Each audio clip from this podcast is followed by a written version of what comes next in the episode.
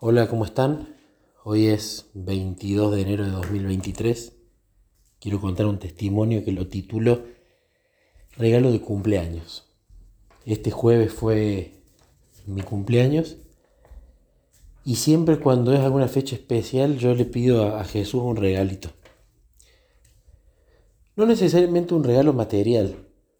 En algún momento él, en un cumpleaños que le pedí un regalo, me hizo llegar un libro de Morris Benden que venía buscando hacía muchísimo tiempo, pero otras veces no ha dado algo material, sino algo espiritual, algo que no entendía, algún libro nuevo para leer que luego tenía que comprar, algún,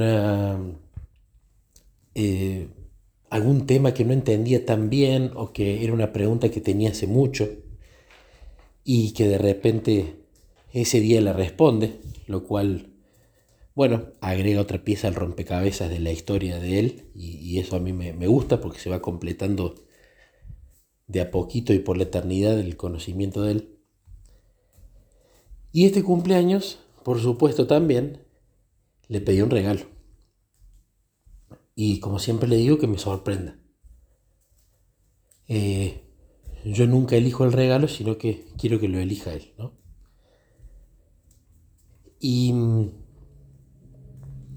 antes de irme a dormir el cumpleaños, en, la noche anterior a mi cumpleaños, le recordé Jesús, bueno, ya es mi cumpleaños, ya son más de las 12, pero te recuerdo que quiero el regalo de cumpleaños, que sé que me tenés preparado porque sabías desde el principio del mundo que para mis 36 años yo te iba a pedir algo. Entonces me acosté a dormir y me levanté al otro día eh, estaba Niquito durmiendo todavía. Luciana tenía guardia, así que se había ido a trabajar.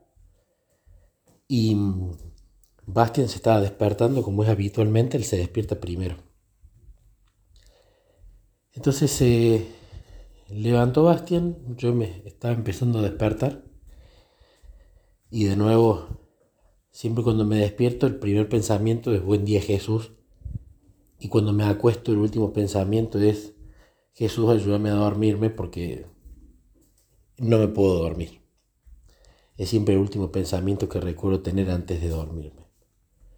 Y luego de ese buen día, le dije a Jesús, en mis pensamientos, recordándole el regalo.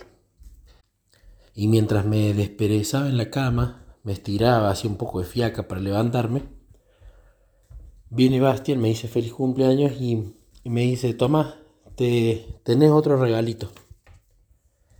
Que el que, además del que ya me habían hecho. Y me da un papel que tengo ahora en este momento en mi mano. Un papel coloreado, ¿no?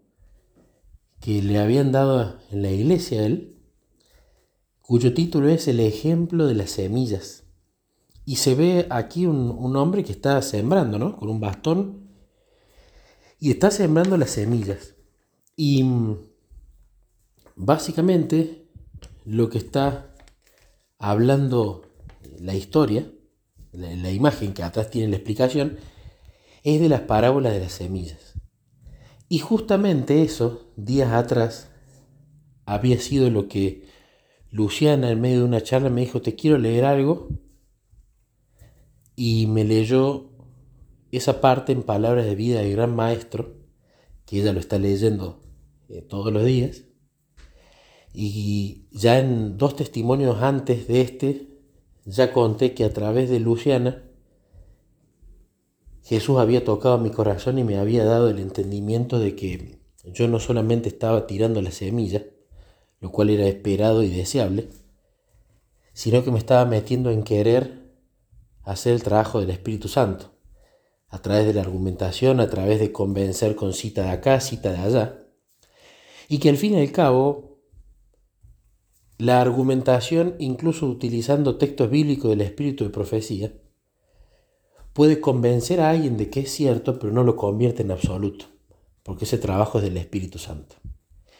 Y esos dos testimonios antes está explicado extensamente lo que significó para mi vida espiritual y el cambio de paradigma que, me hizo y cómo Jesús ayudó a que volante a tiempo en el camino en el que estaba yendo porque no era un, un destino bueno con respecto a cómo yo estaba queriendo con buena intención que la gente crea y practique, ¿no? No iba a funcionar. Así que fue muy lindo porque cuando Bastian me da esta imagen, lo primero, la primera impresión que se me viene a la mente fue, te di el regalo por adelantado. El entendimiento que te di el otro día sobre ese tema fue tu regalo de cumpleaños. Así que cuento esto primero para gloria de Dios, segundo, porque definitivamente de los regalos de cumpleaños que Jesús me ha hecho, este es el que más me ha gustado. Y tercero, para alentar a, a que podamos tener esa confianza de niños y pedirle a Jesús que para fechas especiales Él nos haga un regalo especial porque definitivamente tengo la convicción y también la evidencia práctica de que Él en cada una de estas fechas se ocupa con lo detallado que es de hacernos un regalito, ya sea material o ya sea espiritual.